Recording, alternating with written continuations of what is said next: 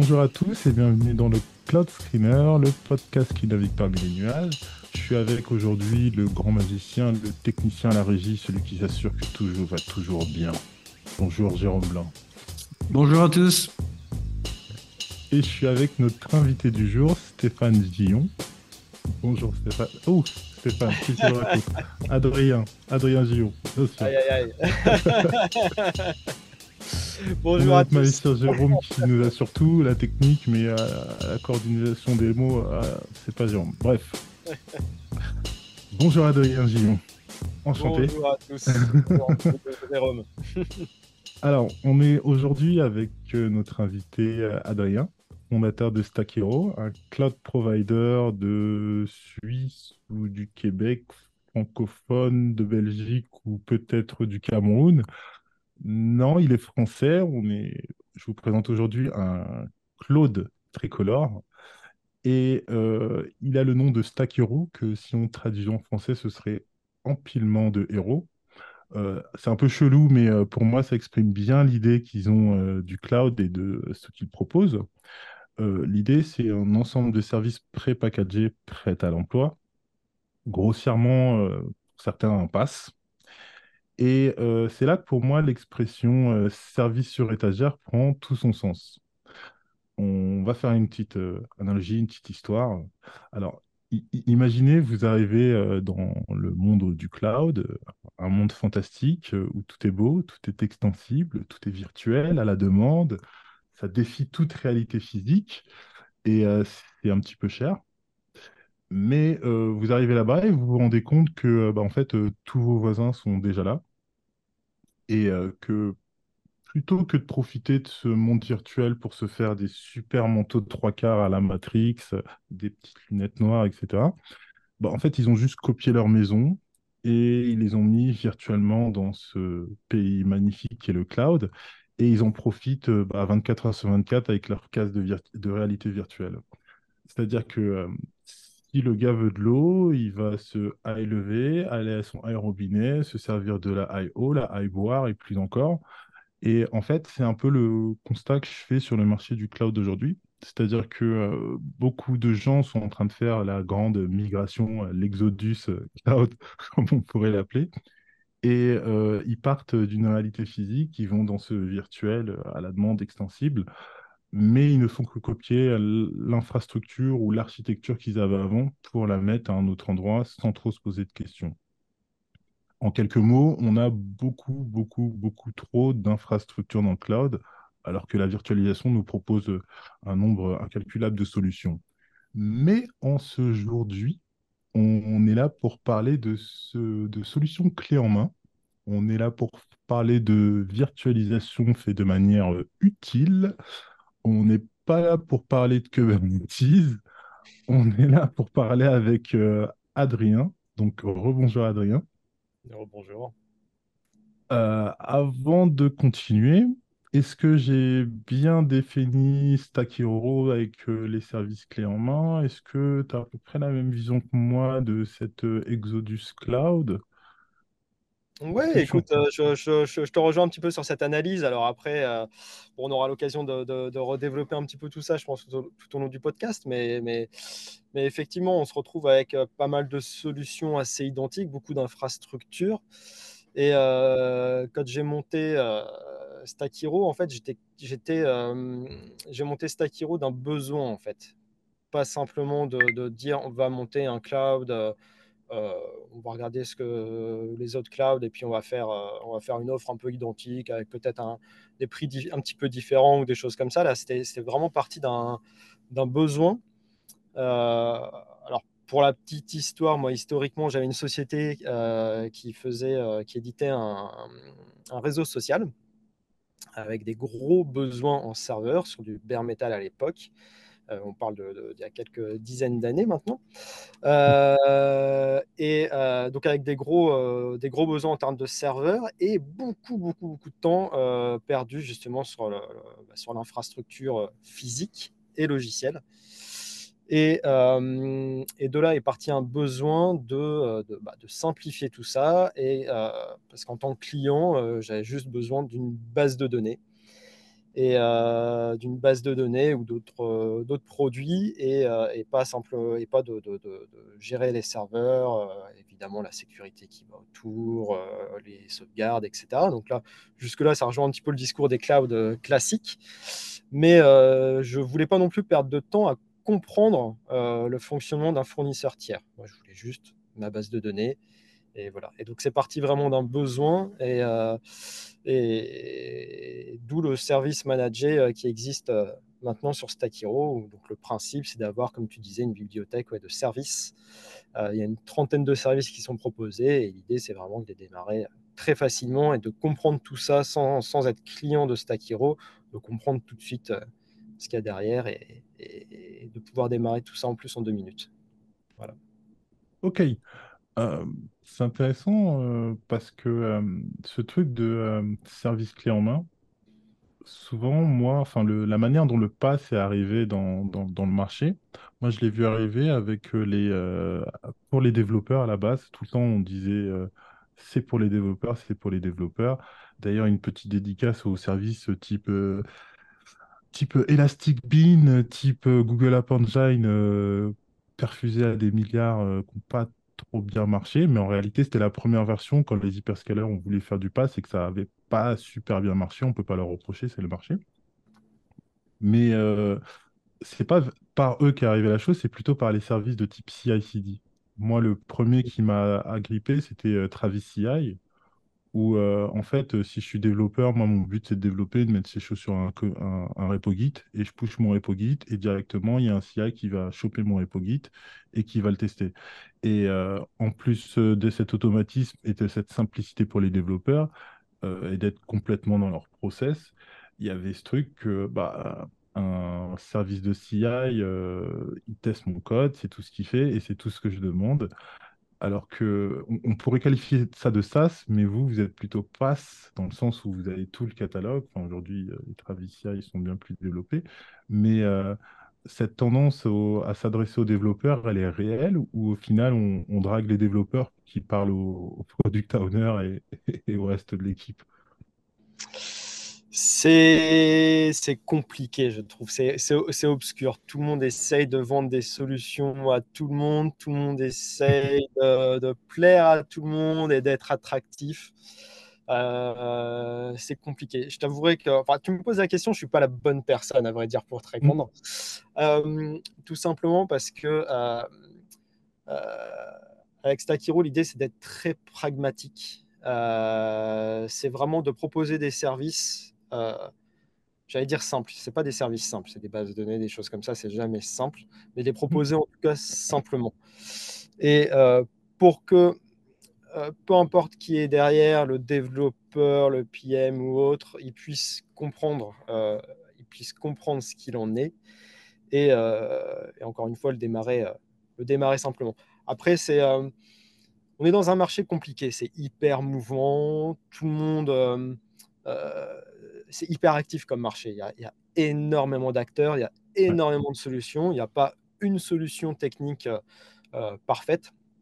Mm. Ça dépend vraiment des cas de, de, chacun, euh, des budgets aussi, de choses comme ça. On a aussi un, un marché qui est un peu particulier parce que bah, tout à l'heure, tu, parlais de, perfusion à coup, à coup de milliards de dollars ou de millions de dollars. ça, c'est beaucoup le cas aussi sur les clouds américains où du coup, tu as des solutions qui sortent qui, qui ont, je ne sais pas s'il y a un vrai besoin par derrière, mais en tout cas, ils sont tellement propulsés au devant de la scène, justement, parce que par derrière, il y a des équipes de communication, etc., qui font que que c'est un, marché particulier avec plein de solutions, pas toujours les bonnes, ou en tout cas euh, qui ne sont pas présentées pour, pour le bon besoin ou des choses comme ça.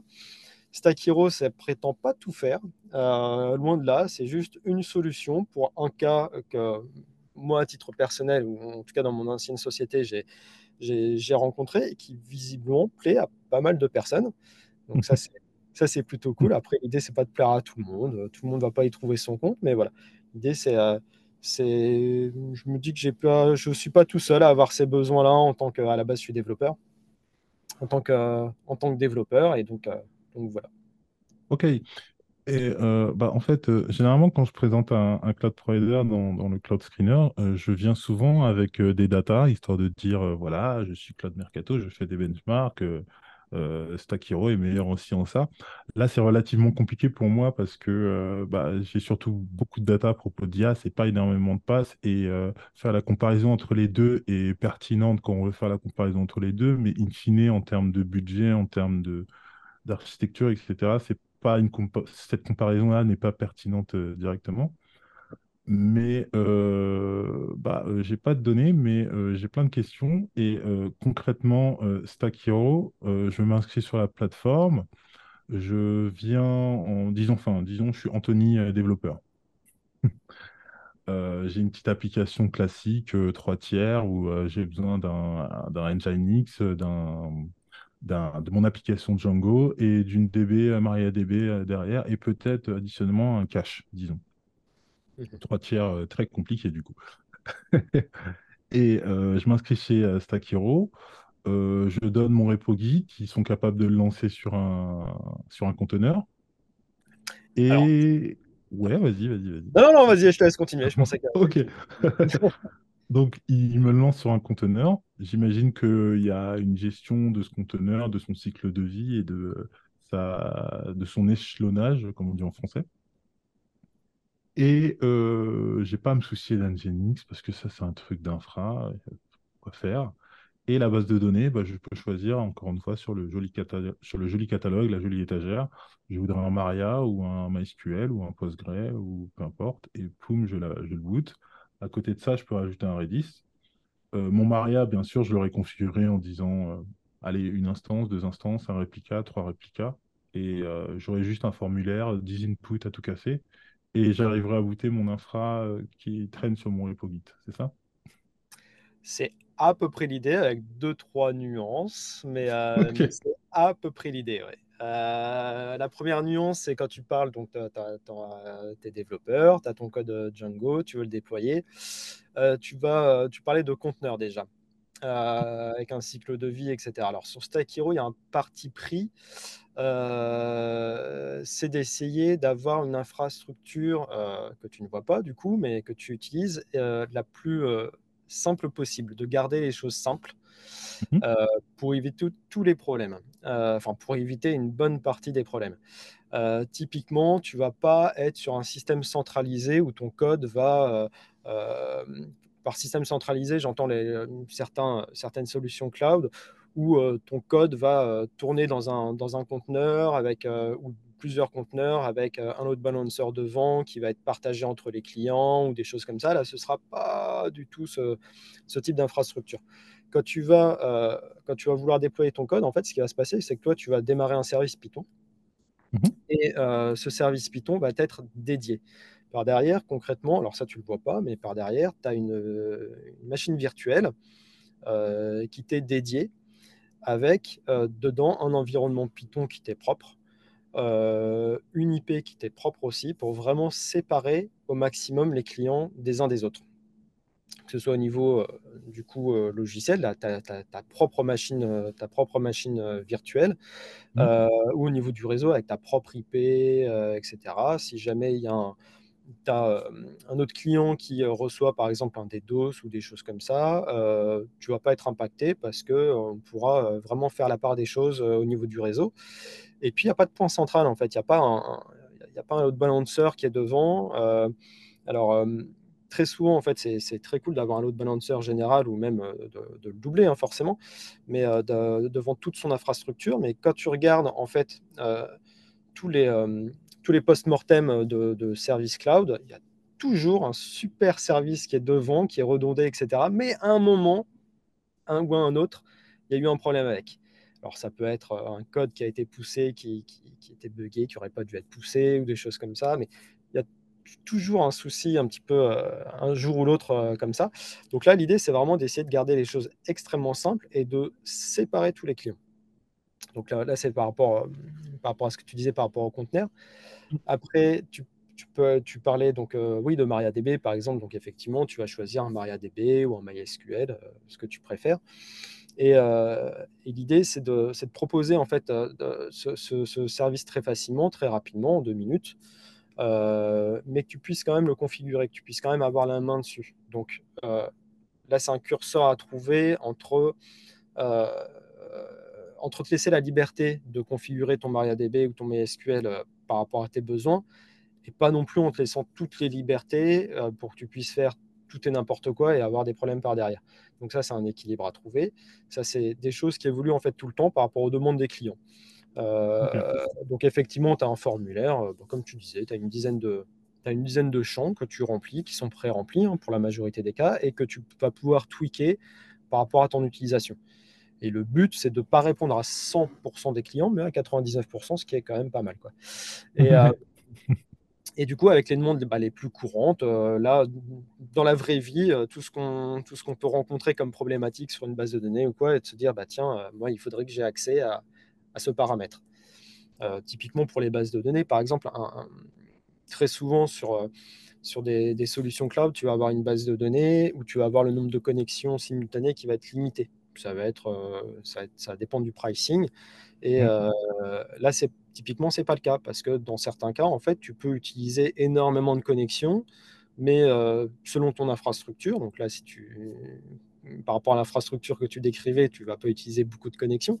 Mais il y a des cas où tu peux utiliser beaucoup de connexions simultanées sans pour autant consommer énormément de RAM ou énormément de ressources du coup, l'idée, c'est de laisser euh, la liberté quand même, tu vois, euh, dans la configuration, sans non plus aller trop loin, et, en fait, d'essayer de répondre à un besoin simple. Là, là tu t'exprimer ton besoin, bah oui, tu vas pouvoir démarrer comme ça en deux minutes toute ton, toute ton infra. Euh, par derrière, tu vas pouvoir la faire évoluer, et en fait, tu vas pouvoir être débutant jusqu'à expert, si tu veux, et toujours passer par ce même formulaire. C'est vraiment euh, c'est vraiment l'idée. Et tu parlais de, Nginx, bah, typiquement, là, on n'en parle pas. Parce que tu n'as pas, besoin de gérer, euh, pas besoin de gérer tout ça. Ton Python, typiquement, euh, tu vas avoir du HTTPS, tu vas avoir les certificats qui vont être bien configurés, qui vont être, qui vont être renouvelés automatiquement, qui vont être monitorés aussi. parce que l'idée, c'est que même s'il y a un souci, le but c'est qu'il y ait zéro souci, mais que même s'il y a un souci, qu'on sache à l'avance, et que toi, tu ne vois rien. Euh, et, puis, euh, et puis voilà, et juste, euh, ça fonctionne. Voilà, c'est en deux minutes, en deux minutes, ça fonctionne. Et, et, tu peux passer en prod quasiment instantanément. Et, typiquement, je, je, rebondis par rapport à Nginx et, et du coup la gestion du, des certificats TLS, donc de HTTPS. Bah ça, c'est un truc que tout le monde veut. C'est plus on se pose plus la question, c'est plus une option. Quoi. Tu, tu fais un site internet, il faut du HTTPS c'est de base dedans, et tu mets, as juste à rentrer dans le formulaire euh, le nom de domaine que tu veux, et puis, euh, et puis c'est parti, encore une fois en deux minutes. C'est vraiment l'idée. Petite question sur HTTPS. Euh, tu as, déjà fait mentalement un, flashback, genre 10-15 ans en arrière, et tu t'es dit, j'étais prêt à payer 1000 euros pour un certificat pendant, pendant un an. Les temps ont bien changé. Hein. c'est vrai que les plus jeunes ne doivent pas connaître ça, mais effectivement, avant, euh, pour avoir euh, du c'était un luxe d'avoir du HTTPS sur son site.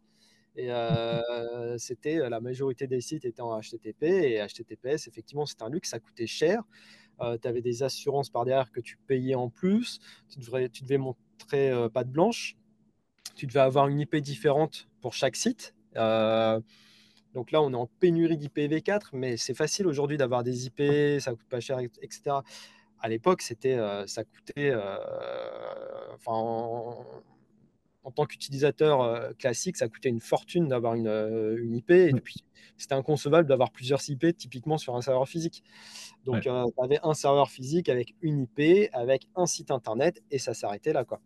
Et quand tu avais, euh, avais, les moyens, tu avais du HTTPS. Mais ça, c'était il y a longtemps. ça a bien changé. Et, grâce à Let's Encrypt euh, qui, qui, a tout changé de ce côté-là et qui a vraiment, ça c'est vraiment une super initiative qui a tiré euh, le web vers le haut et pour les utilisateurs finaux, qui a rajouté une couche de sécurité qui est, qui est énormissime. Sachant que maintenant, Let's Encrypt, c'est gratuit. C'est incroyable. Ouais, ouais avec euh, une euh, authentification euh, par DNS ou par email. La troisième, je sais plus, je sais plus c'est quoi, mais Tellement beaucoup plus simple. Ah, tellement beaucoup, beaucoup plus simple. C'est fou beaucoup plus accessible. Alors après, plus simple, je sais pas, mais euh, ça reste. Euh, Let's Encrypt, c'est un petit peu. C'est, en fait, c'est simple quand tu y as passé du temps, quand tu l'as déjà fait et que tu as l'expérience. Ouais, c'est vrai que Certbot, au début, il n'est pas très sympa, c'est vrai. Tout est simple quand tu as l'expérience dessus. Mais oui, au début, ça... Et c'est pour ça, ça, typiquement, tu vois, en tant qu'utilisateur, tu n'as pas à t'en soucier. Quoi. Tu veux du HTTPS et, euh, et, et, ce qu'il y a derrière, euh, bah, tu t'en fous. C'est, juste, tu veux un certificat à jour. Euh, qui, est, qui est moderne, qui, est, qui, est, qui est moderne et sécurisé, et, voilà, et ça, pas, t'as pas à t'en soucier, quoi. Et si j'ai envie de prendre le cycle de vie d'une application euh, euh, GitHub, GitLab, enfin RepoGit, donc euh, direction, on va faire tout le truc, le testing, le staging, le pré-prod, et la production, et tatati et tatata. Stack Hero me permet de gérer ce cycle de vie ainsi alors, il te permet de le faire, euh, il ne te permet pas de le faire en deux clics dans le sens où ça va être toi de gérer sur GitHub euh, tes actions, par exemple.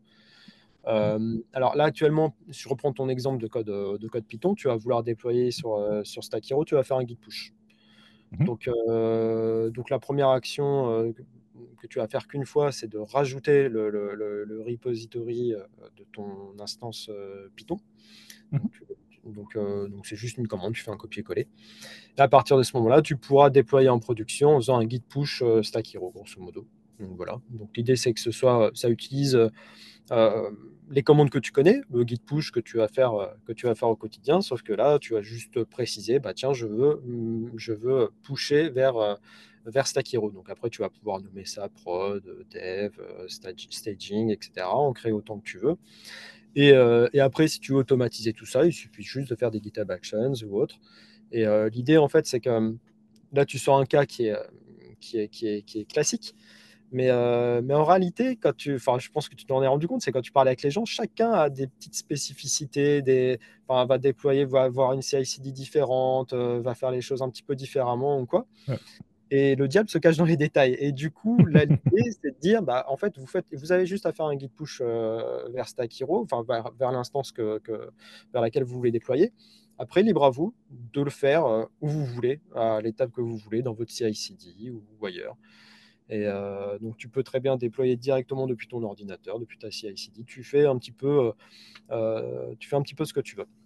C'est vraiment l'idée de de donner un produit clé en main, mais qui t'enferme pas en fait. Donc il y a un tout petit peu de travail, c'est pas grand chose, hein, on parle d'un guide push, hein. mais, euh, mais il y a un tout petit peu de travail, mais ce qui, ce qui va te permettre de, euh, de, euh, bah, de, gérer, comme je disais tout à l'heure, 99% des cas. Quoi, de, peu importe la façon dont tu veux déployer ton code, tu vas pouvoir, parce qu'à partir du moment où tu peux faire un guide push, bah, tu peux déployer ton code. Ok. C'est le moment où je donne la parole euh, au Monsieur Fantastique numéro 5, euh, Jérôme Blanc. Euh, est-ce que tu as des questions, Jérôme? Alors déjà, moi j'ai une petite remarque. en plus, c'est gentil. Mais alors moi, j'y connais rien. Hein. Moi, je suis là, mais j'y connais rien, hein, comme on dit. moi,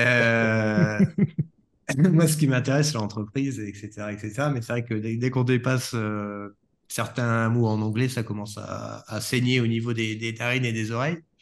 Mais il y a un truc, c'est que quand on va sur le site, franchement, c'est d'une simplicité, mais au, sens propre, enfin au bon sens du terme. Quoi.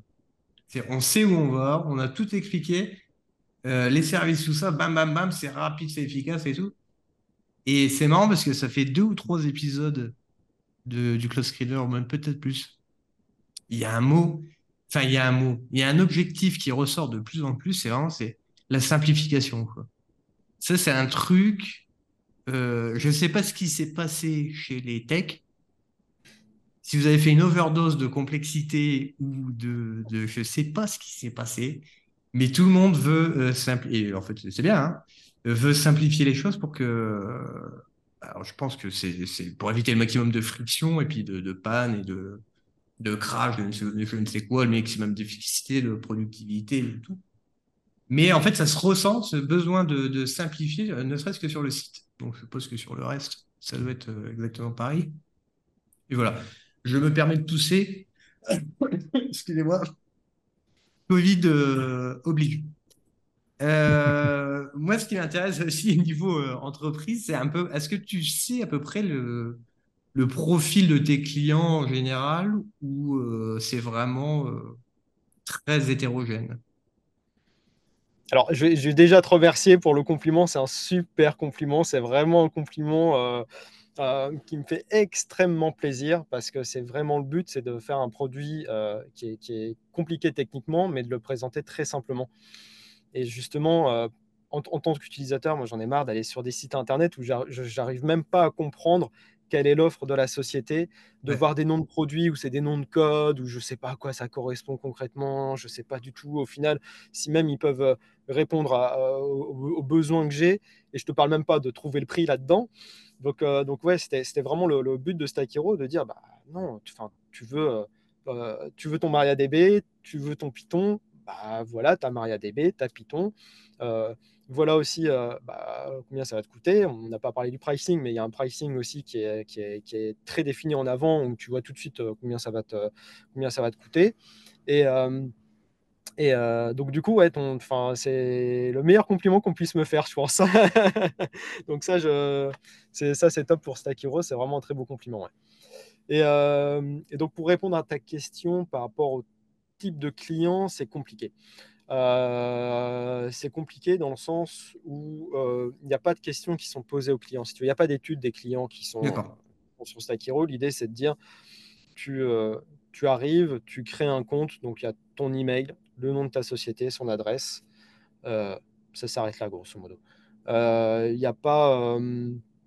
donc, il n'y a, pas, a pas de persona, si tu veux, de, de, de créer. Après, de toute façon, pour ce qu'on en voit, c'est très hétérogène.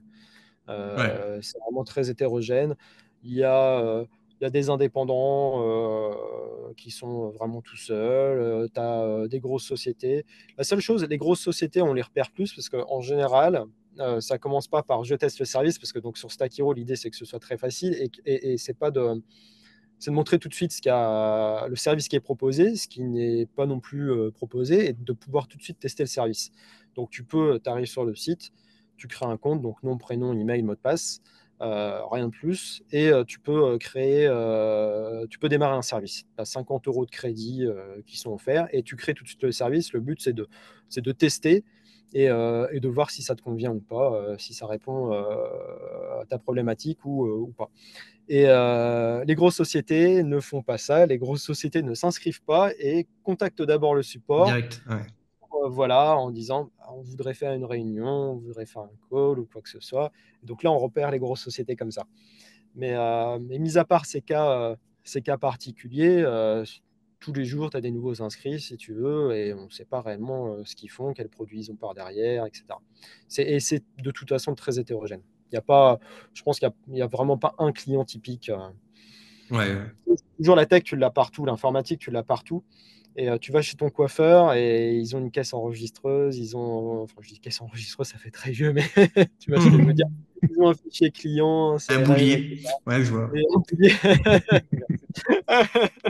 mais, euh, mais, euh, mais, mais, voilà, ils, ils t'encaissent, tu es en train de payer avec ton iPhone en sans contact, par derrière ils ont leur fichier client, ils savent, moi à chaque fois on me demande quel sabon vous a coupé la dernière fois, j'en ai aucune idée, ils regardent, ils ont l'historique et tout ça par derrière, bah, ça, ça, va être de l'informatique, des serveurs, du cloud.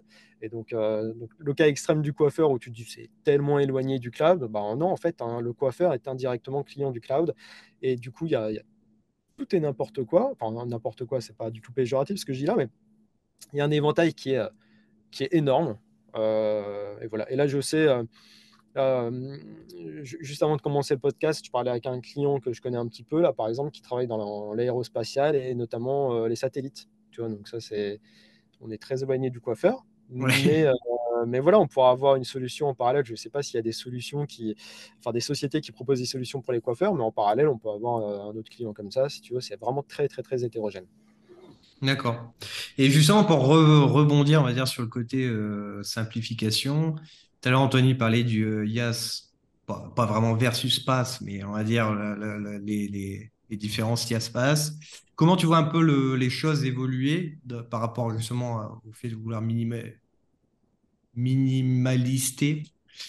Je ne sais pas mhm. comment on pourrait dire, mais de rendre les choses plus minimalistes, plus simples. Comment tu vois le no-code, le low-code, le, le hard code de power, etc. dans le futur? Est-ce que tu as, une opinion sur l'évolution sur des choses par rapport à ça? Euh, on va être honnête, je n'arrive plus à suivre tout ça. D'accord. Et euh, il y a énormément de solutions, il y a énormément de demandes, il y a tout autant, voire plus de solutions. Euh, c'est compliqué à suivre, ça dépend vraiment de la personnalité du client en face, du type de société, de, de, du, du, moment, si tu veux, de son évolution. C'est, c'est, c'est, euh, il y a énormément de solutions différentes. Je pense que c'est bien. Il faut juste euh, réussir à trouver la solution qui, qui, qui, qui nous va. C'est ça qui est plus compliqué. Donc moi, en tant que euh, enfin Stakiro en tant que fournisseur de solutions cloud, si tu veux, pour le coup, c'est pas euh, on fait une partie. Il y, a, il y a un énorme éventail de, de, solutions. Nous, on en, fait, on en propose une petite partie. Et, euh, et après, ça marche, tu veux, parce qu'il y a des clients, etc. Mais après, pour moi, c'est plus pour, pour les clients où ça va être compliqué, justement, de comprendre qui fait quoi, quelles sont les différentes solutions, est-ce que, est-ce que ça leur correspond. Et c'est aussi pour ça, parce que, encore une fois, moi, j'ai été client de, de, solutions comme ça avant et j'étais perdu et, j'étais très frustré de, perdre énormément de temps, de trouver une société, de me dire, les écouter, de lire leur documentation, de faire des calls et tout ça, et de me dire, ah, ça va être la société parfaite et tout ça. Et puis, une fois que tu testes le produit, ben, en fait, tu te rends compte que ça va pas, etc. Et donc, c'est vraiment l'idée de, Sakiro de dire, on fait pas tout. Euh, on fait une petite partie. Il y a des choses que vous voudrez, bah, malheureusement, on les fera pas. Mais par contre, on essaye d'être le plus transparent possible en amont. Et, euh, l'idée aussi, c'est, je parlais des 50 euros euh, lors de l'inscription et de l'inscription mmh. extrêmement simple. Et, l'idée, c'est vraiment de dire, on ne perd pas de temps. inscris-toi, teste le produit. Et puis, et si ça ne te convient pas, bah, désolé, mais au moins tu verras tout de suite et tu sauras quoi. Faut pas on n'est pas là pour vendre à tout prix. Euh, euh, moi, ce qui me fait plaisir, c'est d'avoir des clients qui sont contents d'utiliser la solution et qui disent Ah, bah, ça nous, a fait gagner du temps et ça nous correspond. Et euh, c'est toujours intéressant de voir quand la solution ne correspond pas au client pour voir s'il y a des choses à améliorer ou quoi. Mais le but, c'est pas d'essayer de faire plaisir au maximum de personnes ou de leur faire croire que ça va leur correspondre alors que c'est n'est pas le cas. Donc, ouais, des solutions, il y en a plein. Tu parlais de IaaS, PaaS, même, même là-dedans, j'ai du mal à, à rentrer dans une case bien précise. C'est, on aime bien que tout le monde ait une case, cataloguée. Creux, ça, ça, il y, a, y, a, une partie de IaaS, une partie de PaaS, il y a même une partie un peu de SaaS. Euh, c'est compliqué de, de, de, se positionner et, et c'est compliqué de, de, voir tout ça. Il y a un tel mm. qui bouge, qui est mouvant en plus, qui est, qui est très mouvant. Mais en fait, moi, ça me fait un peu penser des fois l'offre même dans la tech en général, même pour les, euh, non-codeurs, on va dire, euh, un peu plus à la musique euh, de maintenant. C'est-à-dire qu'avant, on écoutait un album en entier, on restait focus ou un artiste. Et maintenant, on écoute un morceau de l'album, en fait. un peu de là, un peu de par-ci, un peu de par-là. Et c'est plus, voilà, au grain, c'est vraiment, c'est plus à la carte. J'ai l'impression que les choses évoluent, évoluent comme ça. Euh, bah après, euh, ce que tu es en train de me dire là, je trouve que ça correspond à ce qu'on appelle le multi-cloud. Et euh, oui, euh, multi-cloud, c'est quand même répandu aujourd'hui, oui. Mais pour revenir sur ce que tu disais, Adrien, sur les cases, comme on a publié il n'y a pas longtemps, Jérôme, il ne faut pas oublier que Salesforce est le quatrième cloud. ok? Mondialement, ils sont numéro 4. Donc, euh, il y a beaucoup de concurrence, il y a beaucoup de choses euh, floues, il y a beaucoup de. Enfin, voilà quoi. C'est pas simple de catégoriser, de faire euh, tout le monde, de regarder tout. C'est ce qu'on fait chez Cloud Mercato d'ailleurs. Et le pass, c'est c'est un peu une catégorie fourre-tout où on ne sait pas te mettre entre le, entre le YAS et le SAS. Et bah, petit on te met dans le pass. Donc, c'est, quand on regarde la catégorie pass, c'est très, très, très, très hétérogène en, tant que tel, les services qui sont rendus. Quoi. Typiquement, euh, tout à l'heure, je parlais de services euh, CI/CD. Tous les, tous CI/CD, moi, je les considère comme des passes parce qu'on est une plateforme sur laquelle on peut faire plein de clics qui ne sont pas juste un service. Mais il euh, n'y a que moi qui parle de passes quand je regarde ces services-là. C'est un peu problématique. D'ailleurs aussi, je voulais revenir sur ce que tu disais tout à l'heure sur la simplicité, Jérôme. c'est cyclique hein, dans l'informatique. On fait une solution, et euh, elle est trop bien et euh, tout le monde veut en faire et d'un seul coup, au bout de 10 ans, elle devient euh, très compliquée. Il faut passer des certifs et, et avoir 2 à 4 ans d'expérience pour trouver un travail dans cette techno-là. Et il un groupe de personnes qui va faire une solution pas forcément concurrente, mais qui solutionne le problème que les gens ont trouvé dans cette solution. Et du coup, on repart sur un processus de 10 ans où ça évolue et qu'il y a des certifs à passer et il y a un gars qui va retrouver une solution. Enfin, c'est informatique, quoi. Ouais. C'est cyclique. Et ça, c'est assez dingue quand tu repenses au début du cloud, euh, comment c'était marketé, et c'était assez vrai. Hein. C'était euh, perdez plus de temps sur l'infrastructure, perdez plus de temps sur les serveurs physiques, euh, euh, mm. commander des serveurs, les installer, les mettre à jour, etc. gagnez du temps avec le cloud et vous pourrez déployer en deux clics.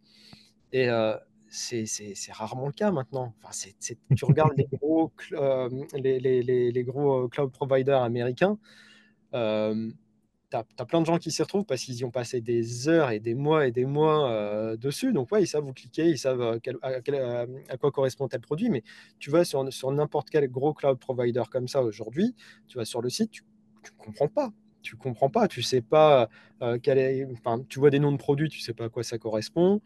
Euh, je te parle même pas d'essayer de comprendre combien ça va te coûter. Mais, Il faut être euh, formé pour aller sur le site presque. Et c'est ça, et tu parlais de certification, en fait, c'est pour ça que ça m'a fait penser à ça, c'est que maintenant, tu as des certifications justement pour dire, on, sait, enfin, on, en est à un point où on dit, tu passes une certification pour dire, je sais utiliser euh, le produit d'une société, quoi. C'est assez incroyable, quoi. c'est ça. C'est l'évolution. Et euh, bah, euh, aussi, je voulais revenir sur un petit machin où tu me disais euh, que les clients sont très hétérogènes, mais là-dessus, je voulais rentrer en profondeur sur techniquement.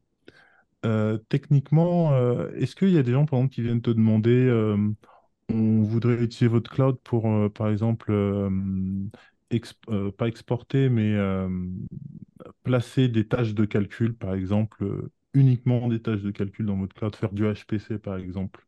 Euh, j'ai juste besoin de votre solution parce que euh, ça m'a l'air d'être la meilleure solution euh, pour faire du calcul. Est-ce que je peux venir chez vous?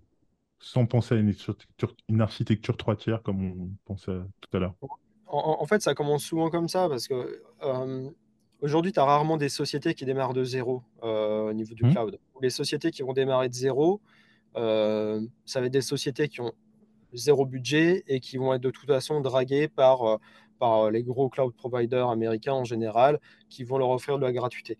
Donc de toute façon, une société qui commence son cloud de, zéro va aller naturellement sur ces sociétés qui sont gratuites pendant un moment et, euh, vont en général pas commencer rarement sur, sur Stack Hero.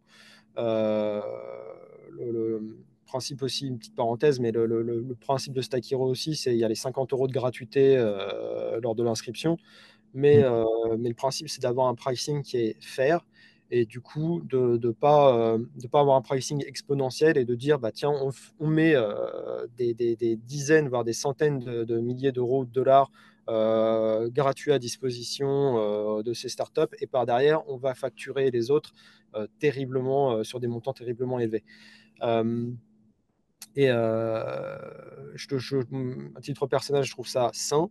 Euh, après, je peux comprendre que les gros cloud providers euh, ne, fassent pas comme ça, hein, c'est le jeu aussi. Et je peux comprendre aussi que les, startups du coup, qui se montent soient, soient attirés par ces, par ces, par ces gratuités. Donc du coup, il y, a, rarement, y a rarement des sociétés qui viennent et qui n'ont qui ont aucun service qui tourne actuellement et qui démarrent tout d'un coup du jour au lendemain sur Stack. Et donc, en général, ils vont prendre un service tiers. Ils vont prendre un, service euh, euh, euh, peu important, si tu veux, par rapport à l'infrastructure. puis, ils vont commencer comme ça. Et puis, petit à petit, ils vont grossir. Ils vont prendre deux, trois services. Et puis, ils vont ramener de la prod qu'ils avaient ailleurs. petit à petit, ils vont la ramener comme ça. Et donc, ouais, ça commence quasiment tout le temps, quasiment tout le temps comme ça, où ils vont prendre juste un service très spécifique par, dont ils ont besoin et qu'ils n'ont pas trouvé ailleurs ou, qui était trop compliqué ailleurs. Et puis ils vont évoluer, par contre, petit à petit comme ça. D'accord.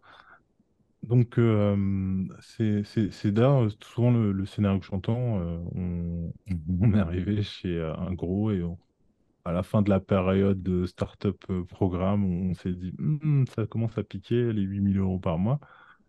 Et euh, on va externaliser ci, on va externaliser ça, on va commencer à rapatrier des données, on va les mettre à tel endroit. Et euh, en parlant de rapatriement de données, vos data centers sont en Europe, en France? Alors, c'est des data centers qui ne sont pas gérés directement par Stack Hero. Euh, la partie, euh, tout, 100% de la partie logicielle est faite euh, par Stack Hero. Il n'y a pas de solution d'un autre cloud provider ou quoi qui est, qui est, utilisé. 100% de la partie logicielle est faite, est faite maison. Pas d'OpenStack, pas de VMware, pas de tout ça? Alors, quand je dis fait maison, il y a, on utilise des solutions euh, open source, mais euh, on n'a pas tout recodé euh, de, toute façon, je, pense, que le coder, c'est aussi compliqué que le, configurer. disons qu'il n'y a, pas a pas une solution. En fait, tu as souvent des clients qui viennent et qui disent OK, bah, quelle solution cloud vous utilisez? Oui, en fait, vous êtes juste une surcouche à AWS ou, à, ou un mm. autre cloud provider. Ce n'est pas du tout le cas. Euh, on part sur du serveur euh, bare metal euh, à nu. à partir de ce moment-là, donc on, installe toute la solution. Et, donc pour répondre à ta question, donc les data centers, c'est des data centers, des qui sont qui sont en France, à Paris ou région parisienne. des data centers qui sont en Allemagne. Il y a aussi une offre avec, avec un data center aux US euh, et, là, ça va se développer. Alors, je n'ai pas encore d'annonce officielle à faire, mais c'est un, un sujet qui est en train de, bien avancer justement pour proposer euh, euh, des services ailleurs avec d'autres fournisseurs donc, de serveurs bare metal, donc de, des data centers. et l'idée, c'est que en fait, toute la solution a été pensée dès le début pour être provider agnostique et pour vraiment pouvoir déployer euh, n'importe où, chez n'importe qui, et de pouvoir migrer euh, très facilement. Euh, pour dire si, si, à un moment il y a un, problème technique, un problème tarifaire ou je ne sais quoi, ou juste que la solution technique ne correspond plus, on peut bouger, on peut bouger facilement et, et c'est transparent pour les clients. Alors ils seront au courant forcément que leur data bouge ou quoi que ce soit, mais mais, euh, mais l'idée, c'est de, fournir les mêmes, euh, conditions euh, contractuelles de toute façon pour, les clients finaux, mais, c'est d'être vraiment libre, de ce côté-là. D'accord, donc basiquement, vous avez créé une solution cloud logicielle. Et vous pouvez, si demain vous dites ah, on aimerait bien aller à Singapour, euh, vous trouvez un, data center un local à Singapour, vous achetez des barres métal, vous mettez votre solution cloud, hop, deux, trois petits trucs dans le fichier de configuration, et euh, on a un Stack Hero à Singapour. C'est ça, c'est vraiment l'idée, ouais. C'est vraiment l'idée. Ok. Et dire si. En, fait, l'idée aussi, c'est de. c'est toujours de penser euh, la solution, de se dire, OK, si on avait fait, là on a une idée de solution, par exemple, si on, si on l'avait fait il y a 10 ans, est-ce qu'aujourd'hui, elle tournerait encore euh, Elle tournerait encore, en fait? Est-ce que ça, ça, irait toujours au niveau mm. technologie? Est-ce que ça aurait pu évoluer, etc.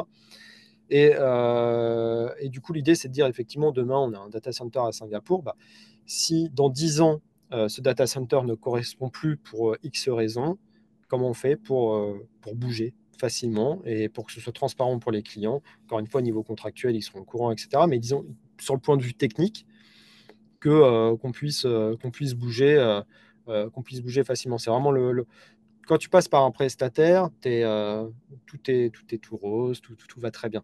Tu sais pas comment ça va évoluer. Et, et 10 ans, c'est long, mine de rien, tu vois, dans la tech. Et, l'idée, c'est de dire vraiment, est-ce que dans 10 ans, bah, ce prestataire sera toujours là? Est-ce que ses services seront toujours aussi intéressants? Etc. C'est vraiment l'idée, c'est de se dire, c'est de la simplicité et aussi de se dire, mais c'est vraiment une, réflexion de tous les jours. À chaque, à chaque, euh, euh, chaque développement qui est fait sur la solution, c'est de se dire si ce développement euh, avait été fait il y a 10 ans, qu'est-ce que ça donnerait aujourd'hui C'est aussi pour ça que pas que, mais c'est aussi pour ça qu'il n'y a pas de, de que c'est pas juste une surcouche à AWS ou un autre cloud provider, euh, parce qu'effectivement, ça aurait pu être très simple euh, de s'occuper juste de, la partie design du site et puis, euh, et puis de dire par derrière, on appelle juste des API tiers et, basta. Il y en a qui le font, et puis c'est très bien, ça répond aussi à, des, à d'autres problématiques. Mais du coup, tu es dépendant d'un fournisseur, tu sais pas comment ça a évolué. on a tous des exemples de produits euh, dont on se servait qui ont été coupés euh, du jour au lendemain. Euh, c'est le gros problème du SaaS en général aussi. Et, mmh. là, l'idée, c'est vraiment d'éviter ça. Toujours se dire, dans 10 ans, il faut que ça fonctionne. Et c'est pour ça aussi, d'ailleurs, que tout à l'heure, tu parlais de Python, de MariaDB. Aujourd'hui, tu démarres un Python, un MariaDB, tu vas pouvoir le mettre à jour dans le temps. Tu as toujours des mises à jour qui te sont proposées, qui ne sont pas imposées, donc tu les appliques quand tu veux. Euh, mais l'idée, c'est de dire, bah, si ton Python, tu l'avais démarré il y a 10 ans, aujourd'hui, il doit toujours pouvoir tourner en étant à jour. Voilà. Et pas avec une, version d'il y a 10 ans, ce qui serait inconcevable.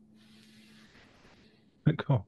Mais euh, sur le move que tu me disais, comme quoi vous faisiez des partenariats avec des euh, fournisseurs de barres métal, c'était ça?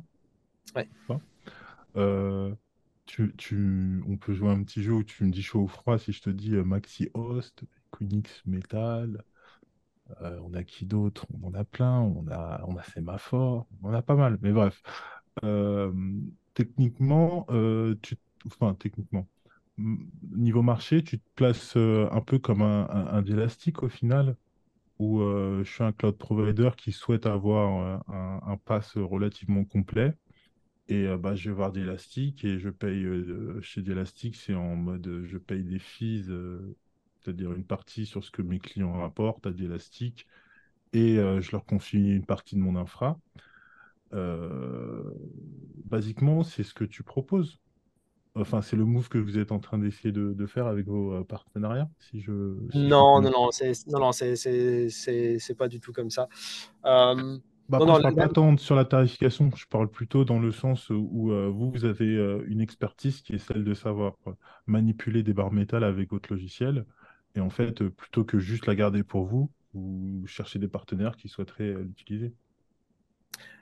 Alors, il y a faire de la marque blanche, tu es en train de me dire, c'est ça? Oui, oui. D'accord. Il y a une question en cours, je ne peux pas en parler. Il y a, il y a, deux, il y a deux choses en cours de ce côté-là, mais c'est un c'est trop tôt pour en parler. Il y a un troisième aussi en discussion. Enfin, voilà. Mais euh, il y aura peut-être des choses comme ça, mais ça, limite, ce sera, euh, euh, ce sera en dehors de Stack si tu veux, de ce que tu peux voir toi en tant que client, en tant que client de Stack effectivement. Après, quand tu parlais de, de, partenariat pour du bare metal, en fait, tout peut être géré à distance, sauf le changement d'une alimentation ou le changement d'un disque dur. Euh, et, je ne vais pas me lever à 4 heures du matin demain pour aller à Singapour pour changer un disque dur. Et euh, des fois, j'aimerais bien hein, prendre l'avion comme ça pour me balader dans le monde, mais bon, ce n'est pas, pas faisable. Donc l'idée, c'est de dire, OK, il y a cette partie-là qui, de toute façon, ne peut pas être euh, internalisée, sauf à prendre des employés partout dans le monde euh, qui vont être là juste au cas où et qui vont devoir être euh, joignables H24, euh, ce qui sera concrètement pas possible et ce qui serait, ce qui serait ridicule en, termes de solution. Mais, donc l'idée, voilà, c'est de dire, il y a, hum, cette partie-là est déléguée. Par contre, personne n'intervient sur un serveur si l'intervention n'a pas été demandée et, si l'intervention n'est pas extrêmement encadrée. je prends l'exemple du, disque dur. Euh, quand on va contacter un, data center pour, euh, pour remplacer un, disque dur, euh, avant ça, les clients qui étaient sur le, sur le serveur vont être migrés. Mhm. Et tous les disques durs, l'entièreté de, l'ensemble des disques durs de ce serveur-là vont être totalement effacés. Donc, on change les clés de chiffrement et en plus, on réécrase la data, ce qui, ce qui fait, euh, ce qui sert à rien sur le papier si tu veux, mais c'est vraiment des étapes de sécurité en plus pour vraiment pas jouer euh, avec ça. Et à partir de ce moment-là, une fois que tout ça, tout ça est fait, là, là donc jusque-là, le data center n'est au courant de rien. Pour lui, tout va bien. Et à partir de ce moment-là, on va contacter le data center en disant il y a ce disque dur avec tel numéro de série qu'il faut remplacer. et ils vont le remplacer. Et peu importe après ce qu'ils font, si le disque dur, c'est déjà arrivé en fait, il y a déjà des sociétés malheureusement euh, qui se retrouvaient avec des disques durs dans la nature avec les données des clients dessus. Euh, là, le disque dur peut partir dans la nature, c'est pas grave. Euh, c'est la personne, parce qu'au final, c'est un humain qui est dans le data center. On imagine toujours que, c'est un, truc de fou. et, c'est un humain qui est dans le data center. Il a un tiroir là, il a un autre tiroir là. Et puis, bah, on s'est tous trompés un jour ou l'autre euh, en prenant quelque chose ou quoi. Tu vois, bah là, euh, cette personne-là peut se tromper aussi. C'est malheureux. On lui a donné un numéro de série, c'est très clair, etc. Malheureusement, il peut se tromper. Si tu es en production et que tu arraches le mauvais disque dur, ça peut être catastrophique. Donc, l'idée, c'est vraiment de dire cette partie-là, on la délègue, mais par contre, on la gère euh, en amont et on part toujours du principe que ça ne va pas bien se passer le disque dur va partir dans la nature, la personne va se tromper de disque dur, des choses comme ça. C'est vraiment l'idée. Euh, ça, c'est aussi, euh, je parlais de, du réseau social que j'avais avant. Encore avant, j'étais salarié d'un gros hébergeur français. Et mmh. notamment, j'étais dans les data centers. Et, et du coup, j'ai vu comment tout ça se passait. Et, et en fait, quand on n'est pas. Enfin, c'est ce que je disais, c'est aussi bête que ça, mais l'erreur est humaine. Et on a beau avoir des personnes qui sont hyper carrées ou quoi, on ne peut pas dire que dans toute sa carrière, cette personne va jamais se tromper de mm. tiroir ou de disque dur ou de choses comme ça. Donc c'est vraiment partir de, toujours l'idée que le pire va se produire et de gérer ça en amont. Parce que nous, de toute façon, on n'est pas sur place et voilà. Et donc, voilà. Et donc on délègue euh, la partie euh, gestion côté data center. Ok. Monsieur Blin, Monsieur Fantastic Five, c'est moi. Any question? Euh, non, bah moi généralement j'avais aussi des petites questions sur, sur l'entreprise euh, plus générale, plus, euh, plus, plus naïve. par exemple, combien, combien vous êtes dans, les, dans, dans l'équipe Stack Hero, par exemple? Est-ce que tu es le seul fondateur ou il y a des cofondateurs d'ailleurs? Alors, on est, euh, ça va choquer plus d'une personne, je pense. On est deux dans la société, dont moi qui suis euh, principalement euh, sur la société à plein temps, sachant que une société comme Stakiro ne peut pas. Il y a toujours un problème, si tu veux, de l'homme seul, où tu ne peux pas héberger les données de clients en disant tout dépend d'une seule personne. Demain, je sors, je me fais écraser. il faut qu'il y ait des personnes qui puissent prendre la relève. Donc, tout ça a été a été euh, pensé, carré, etc. Après, Stack Hero, c'est, euh, et le cloud en général, c'est de l'automatisation. C'est toujours ce, que, ce qui m'a passionné dans l'informatique, c'est l'automatisation. C'est de se dire, tu peux créer un système et, une fois qu'il est éprouvé et fiable, il peut tourner 10, 20 ans euh, tout seul. Et c'est mmh ça l'idée avec le cloud, enfin avec le, même l'informatique en général, c'est que là on est en train de se parler, il y a il y a des nouveaux clients qui sont en train de s'inscrire, il y en a qui sont en train de démarrer des services, de les couper, etc. Et dans tout ça, il n'y a pas d'intervention humaine. Et tout, tout, tout est automatisé. Alors, ça a été. Euh, euh, euh c'est pas un chat GPT qui fait, le, qui fait le travail tout seul comme ça, où tu te dis, on ne sait pas trop à un moment ce que ça va donner ou quoi, hein, mais c'est vraiment des, des, choses qui ont été euh, qui ont évolué avec le temps, etc. Et, euh, et, ce qui, permet d'avoir une, euh, bah, d'être euh, très petit en termes d'équipe. Et, ce qui pousse aussi, alors deux choses, c'est de garder les choses simples, garder l'infra simple à comprendre et à faire évoluer. parce qu'il n'y a pas dix personnes qui vont passer leur temps à corriger des petits bugs, enfin, même pas corriger des petits bugs à droite à gauche, mais tu as, hum, tu as pas mal de cas, tu sais, où dans les supports ou quoi, tu as des questions récurrentes qui reviennent ou, des problèmes sur des mmh serveurs. oui, oui, euh, tu sais, on a tous, été un jour employés ou, eu une expérience comme ça avec un client où ils disent Ah oui, non, mais ça, ça plante. Bah, tous les lundis, tu le relances et puis, et puis c'est bon, quoi. Bah, ça, ici, c'est pas possible, tu vois, parce qu'on a autre chose à faire, quoi. Et donc, si le truc à un moment plante, il bah, faut comprendre pourquoi et il euh, faut résoudre le problème, mais il faut surtout résoudre la route cause. Il faut vraiment euh, trouver le, problème de base. Et ça, ça tire le service vers le haut, mine de rien.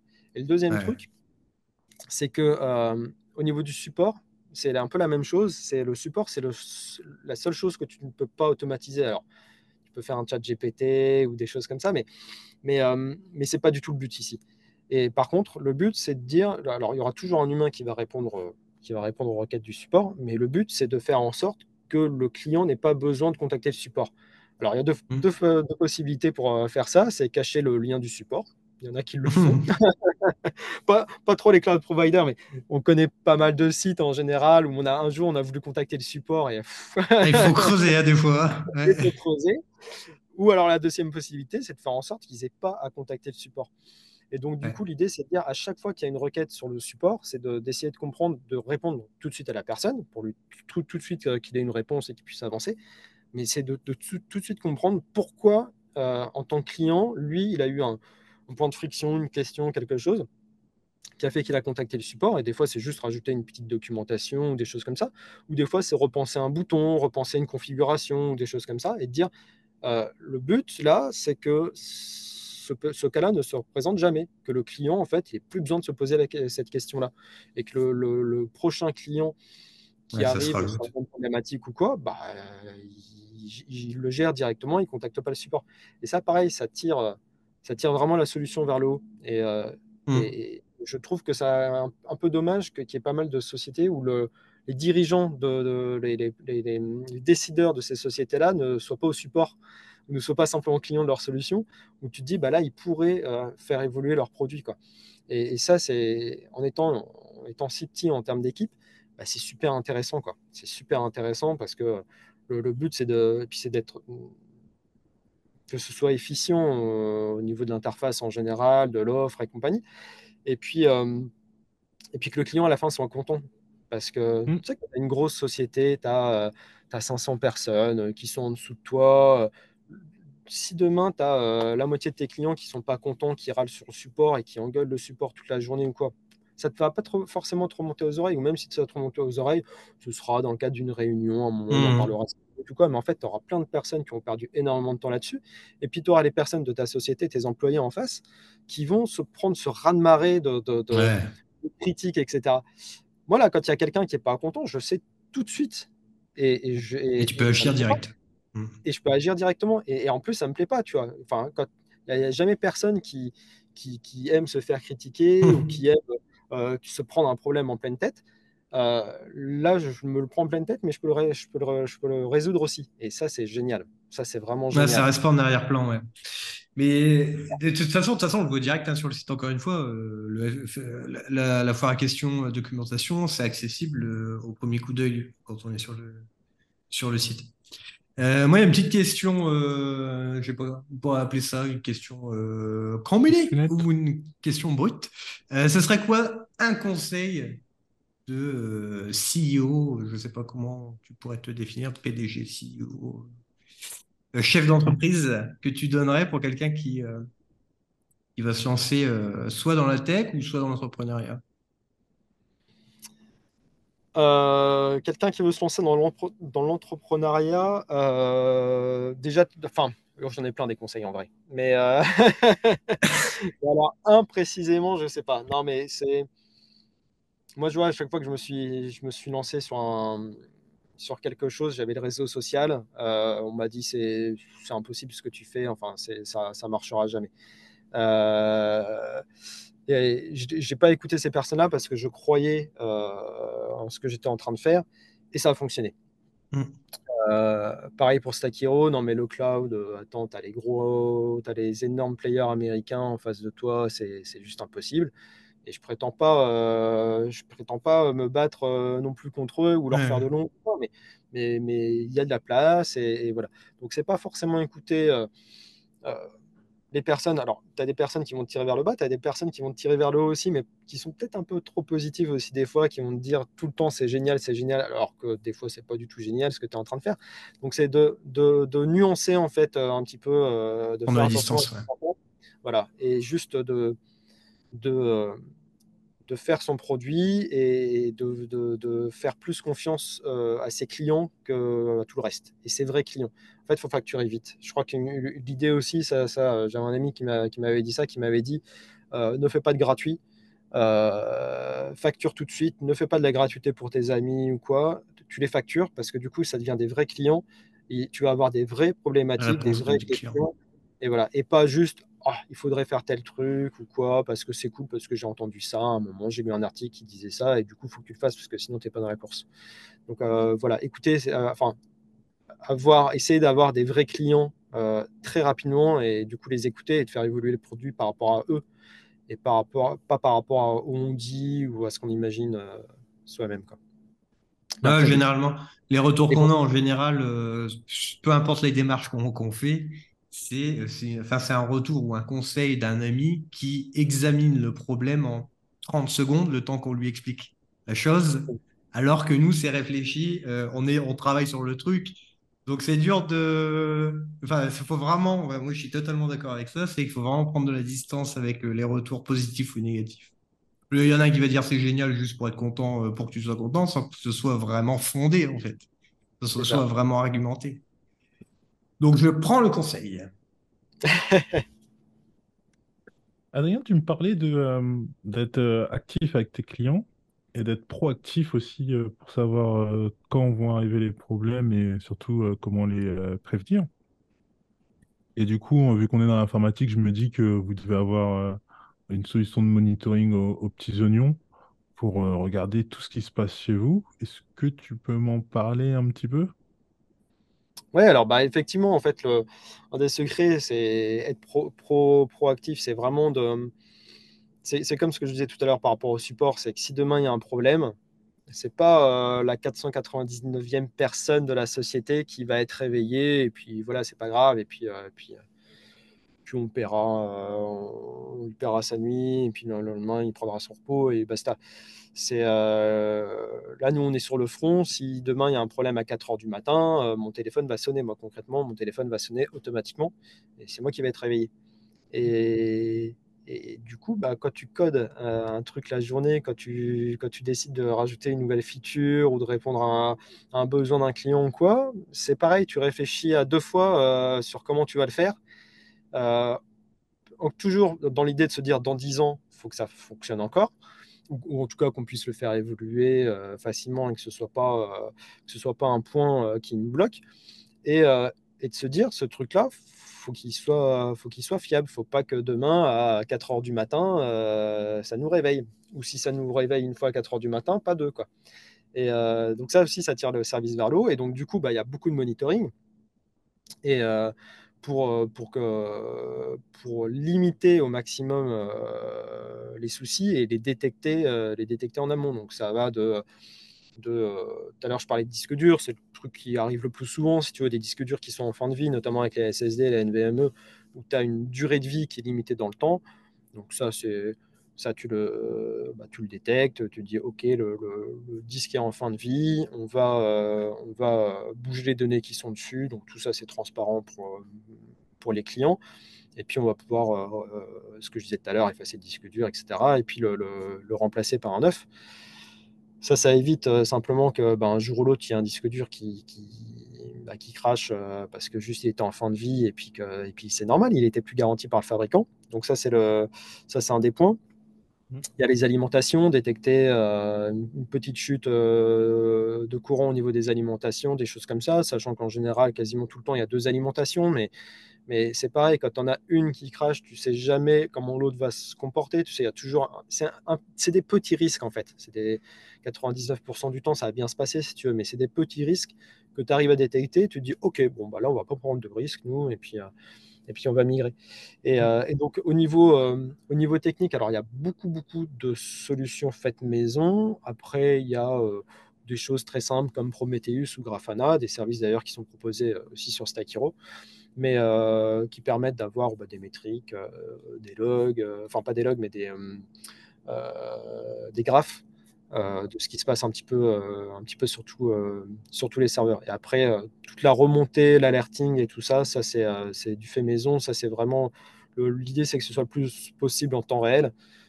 typiquement, là, le Prometheus, c'est contrôle tous les serveurs toutes les 10 secondes. Donc ça peut paraître rapide, mais en même temps, ça peut paraître lent selon les cas. Quand tu as, quand as ce qui est déjà arrivé, ce qui est extrêmement rare, mais quand tu as un CPU qui, est, qui, qui, qui a un bug et qui dysfonctionne, mmh.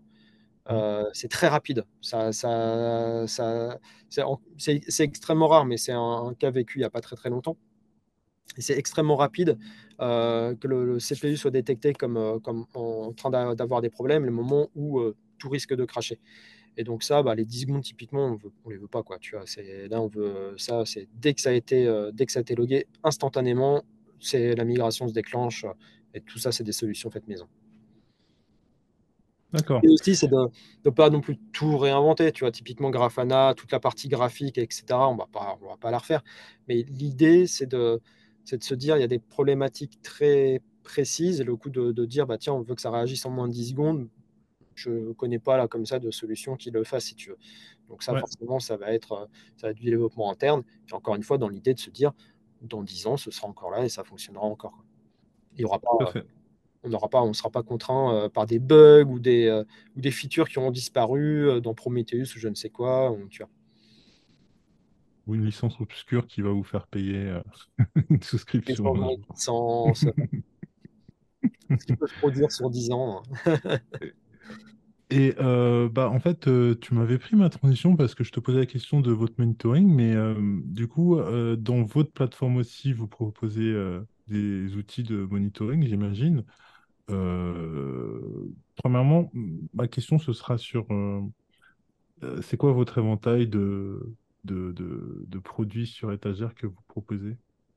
Est-ce qu'il est, euh, est-ce que si j'ai envie d'imaginer, euh, bon, pas la plus euh, base de données la plus obscure, type un influx DB ou je sais pas quoi, mais simplement si je, est-ce que votre catalogue correspond à, je sais pas, 90% des, des DB qu'on vient, qu'on peut chercher, que ce soit les DB, que ce soit le monitoring, que ce soit les data stores, que ce soit différentes applications?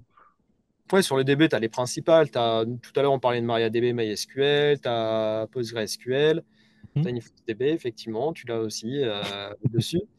Et euh, l'idée, c'est de répondre à la, à la, majorité des cas, tu vois. À pas non plus euh, des, des, bases de données, il y en a quand même beaucoup au final, mais il y a quelques bases de données qui se comptent, je pense, sur les doigts d'une main que 90%, voire beaucoup plus mmh. de personnes utilisent, quoi, des sociétés utilisent. Donc l'idée, c'est de ne pas vouloir tout faire, euh, parce que si tu fais tout, tu fais beaucoup de choses mal, je pense. Mais, euh, prendre les, cas principaux, quoi. Les cas principaux euh, qu'on a tous rencontrés et qu'on rencontre tous au quotidien, quoi.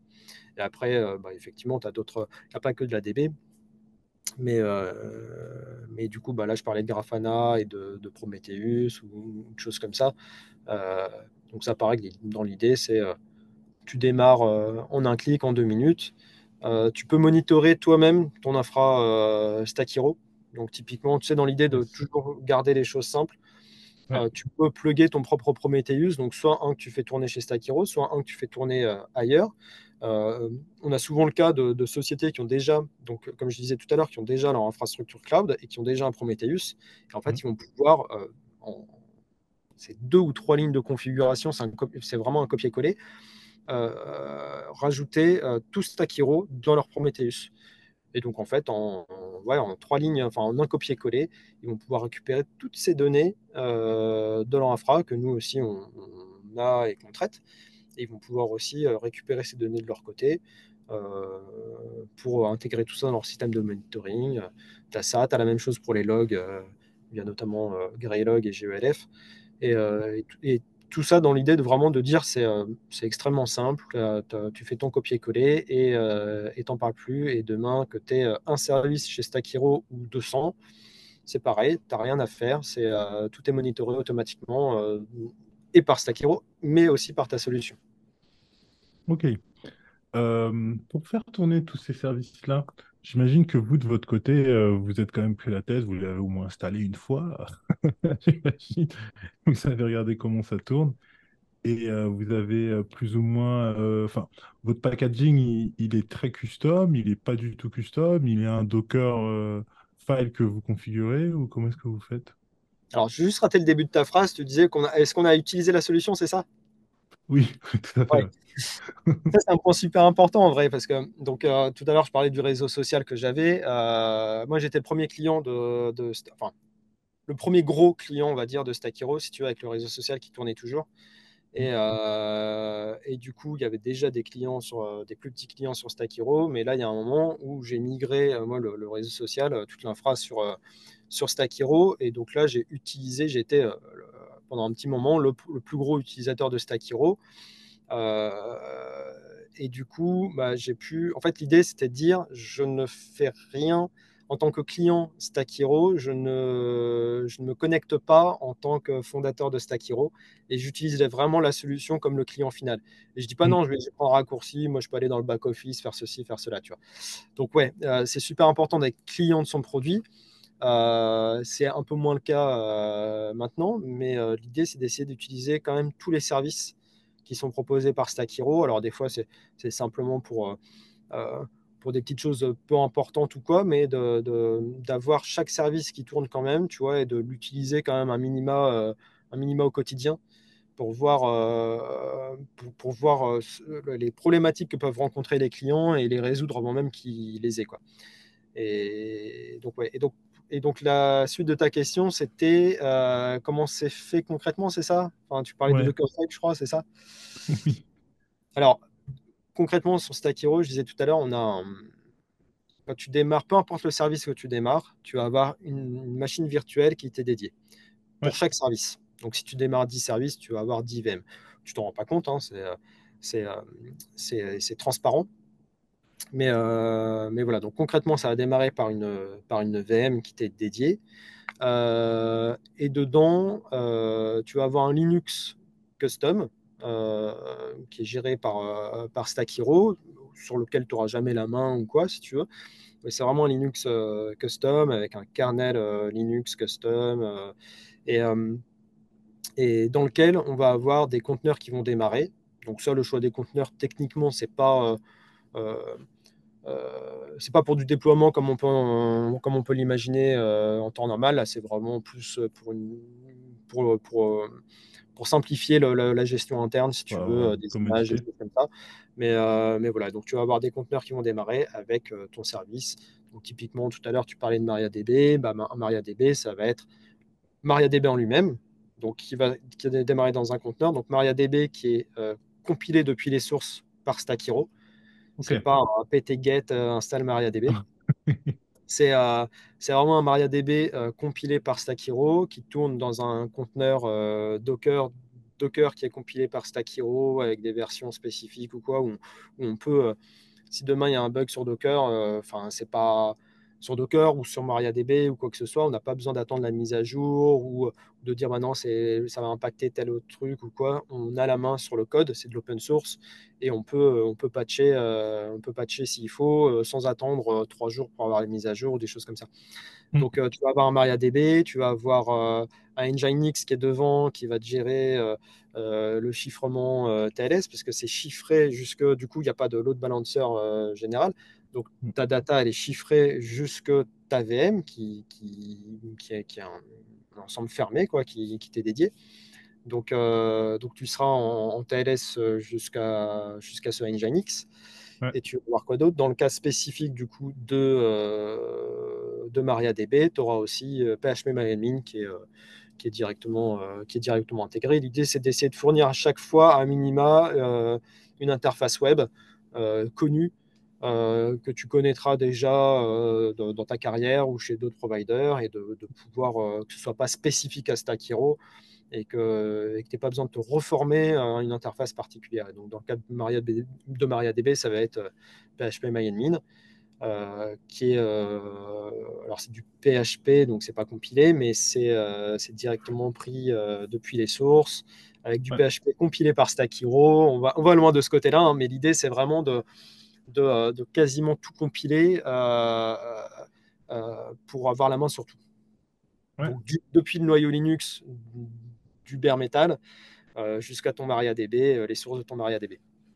Ouais, entre parenthèses, moi je trouve ça très important de compiler soi-même des produits qu'on va réutiliser à foison. Parce que comme tu dis, déjà, vous avez les sources, vous pouvez les modifier. Mais ensuite, euh, j'imagine que vos kernels Linux, ils ont été faits aux petits oignons. Et du coup, euh, faire la synchro entre le hardware, le kernel Linux et l'application, si vous avez la main sur tout, c'est beau, c'est parfait. ouais, c'est vraiment le but, c'est d'être le plus indépendant possible. Parce que demain, si tu as, un bug, euh, si un bug sur le kernel Linux et que ça impacte ton Maria, toi en tant que client, ton MariaDB, je ne peux pas te dire, bah, il y a un bug sur le, sur le noyau Linux, il y a une issue ouverte les mecs sont en train de travailler dessus. On espère que dans 2-3 jours, euh, ce soit poussé. Bon, après, il y a euh, Debian ou Ubuntu ou je ne sais quel euh, distrib Linux qui va se mettre à jour. donc, du coup, après, nous, on pourra faire un pt-get. mais vous inquiétez pas, hein, je pense que d'ici la fin du mois, ce sera bon. Ça, c'est pas possible. Ouais, tout à fait. Tout à fait. Bah, je sais pas si tu as une dernière question, Jérôme. Ça fait, je pense, une heure et quelques que nous sommes là. C'est tout bon pour moi. C'est tout bon pour toi? Bah, c'est tout bon pour moi aussi. Je ne sais pas si toi, tu as un mot de la fin, Adrien. Si euh, un mot de la fin à propos de Stack Hero ou à propos de nos discussions ou un petit sujet que tu voudrais aborder juste avant de partir? Non, mais simplement vous remercier pour l'accueil. Euh, ce fut un ah bah, très bon moment d'échange. Bah de rien, nous aussi, c'était un plaisir de découvrir Stack Hero. Euh, comme je disais au début, euh, chez Cloud Mercato, c'est un petit peu compliqué euh, de, quand on voit un pass arriver, parce que c'est une catégorie un peu compliquée, avec des clouds qui vendent des services qui ne se comparent pas forcément. Et tout le monde a toujours la tendance à vouloir comparer n'importe quel service à une VM. Mais on va plonger là-dedans. On va quand même essayer de vous faire un petit benchmark, histoire d'avoir des datas, histoire d'avoir une petite pensée objective. Et euh, bah, avant qu'on ait publié tout ça, euh, je vous invite quand même à nous suivre un petit peu partout, sur les plateformes de podcast, comme vous écoutez là, ou sur YouTube, ou encore sur LinkedIn. Venez me voir sur ma page, sur la page de l'entreprise aussi. je, suis très ouvert. Je dis bonjour en, français, en anglais, en, portugais des fois. Et euh, il me reste simplement à vous souhaiter à tous une bonne journée, bonne soirée, ou je ne sais pas où est-ce que vous êtes, mais en l'occurrence, à toi Adrien et à toi Jérôme, une bonne journée à vous. Bonne journée. Merci, bonne journée. Et en fait, je vais rajouter un petit truc parce que j'ai ah, oui, je suis tout oui. par rapport à ce que tu disais là, euh, où tu parlais de benchmark et euh, tester les produits. Et euh, donc, n'hésitez pas, si vous voulez vous faire une idée sur Stack Hero, tester le produit, inscrivez-vous. Il y a 50 euros offerts. Testez, coupez le truc, faites ce que vous, ce que vous voulez avec. Et je parle en général. Hein. Et et c'est fait justement pour, euh, pour voir la réalité des choses et voir si ça vous plaît ou pas et si ça vous correspond à votre besoin. Donc, il ne faut vraiment pas hésiter à tester. Ça prend deux minutes. Perfect. Comme euh, disait Jérôme, de toute manière, c'est la simplicité, donc pas besoin de certification pour euh, venir tester Stack Hero. Exactement. et puis, bah, je vous souhaite à tous une bonne journée, bonne soirée, bonne nuit, et plus encore. Au revoir. Au revoir.